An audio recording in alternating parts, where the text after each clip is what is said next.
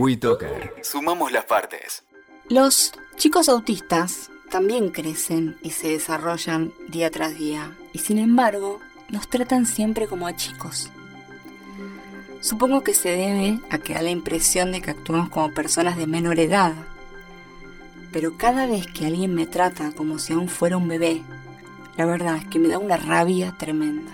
No sé si es que la gente cree que entiendo mejor el lenguaje infantil, o si es que creen que me gusta que me hablen así. No les pido que usen un lenguaje deliberadamente complicado cuando hablen con personas autistas, simplemente que nos traten como las personas que somos, como gente de nuestra edad. Cada vez que me hablan como si fuera un crío, acabo sintiéndome fatal, como si me estuvieran negando cualquier posibilidad de tener un futuro decente. La verdadera humanidad no se demuestra atacando la autoestima de la otra persona, o al menos eso creo yo. Soy Cynthia Fritz y esto es Autismo Real. People are strange when you're a stranger. Faces look ugly when you're alone. Sandra es mamá de cuatro chicos. La tercera, Julie, tiene síndrome de Down y también tiene o comparte muchas conductas que están dentro del espectro. Y cuando lo conocí a Sandra, recuerdo que em, me impactó mucho eh, algo que recién estaba por suceder en su familia, en su casa y en su vida. Em, esta decisión que ella tomó y de la que va a hablar em, me hizo pensar muchísimas cosas, me hizo reubicarme. Sandra creo que es una mujer muy valiente y su decisión realmente requirió de mucho coraje, pero de ese coraje que te hace crecer no un paso, sino una montaña, que es la búsqueda de el bienestar y la felicidad para todos, entendida como ella la entiende.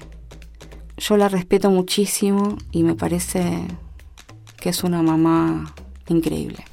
Sandri, contanos cómo es tu familia. Eh, nosotros somos seis, eh, mi marido y yo y cuatro chicos.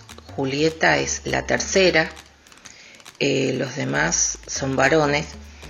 Julia acaba de cumplir 14, tiene síndrome de Down, le gusta la música, le gusta cocinar, em, le gusta bailar, pero tiene muchas dificultades para comunicarse en forma oral.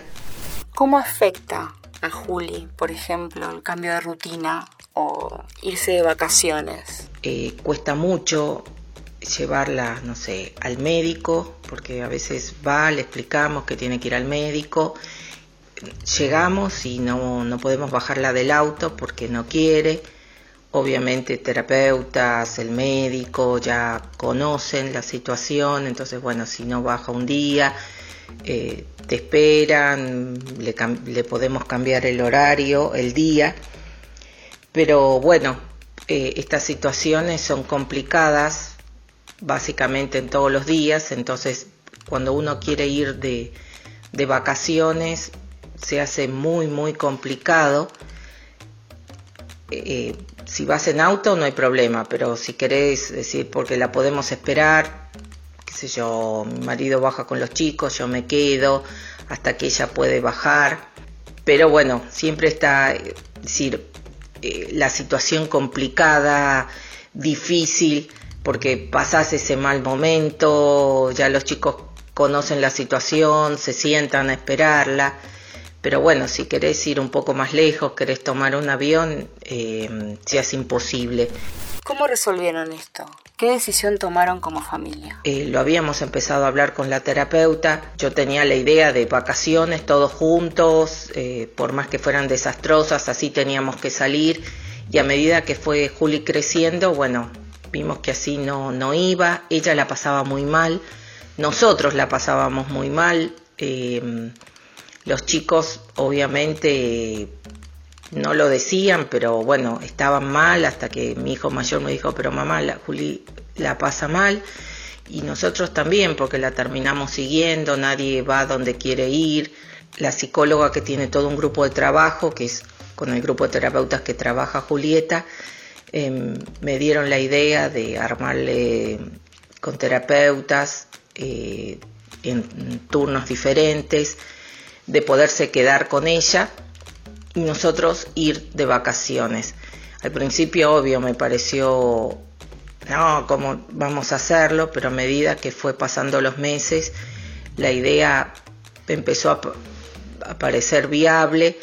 Eh, hicimos el primer viaje.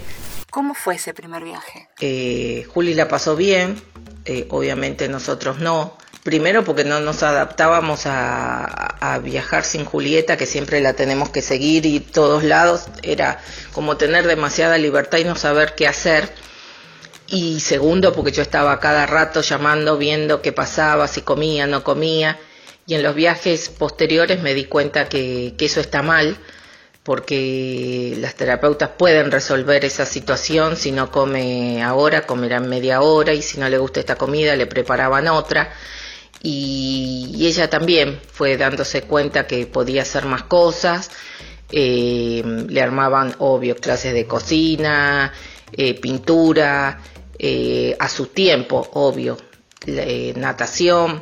Y realmente las últimas vacaciones la pasamos bien, descansada, yo me di cuenta de que podía descansar, disfrutar de mis otros hijos.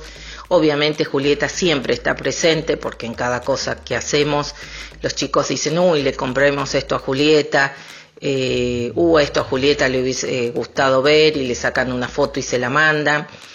Eh, ellas también nos mandaban videos de Julieta haciendo un montón de cosas.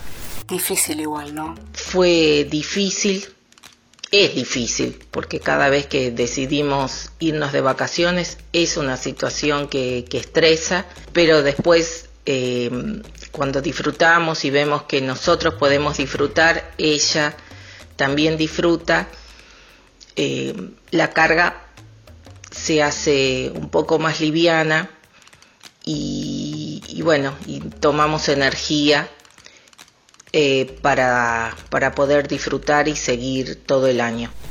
Soy Cintia Fritz y esto fue Autismo Real.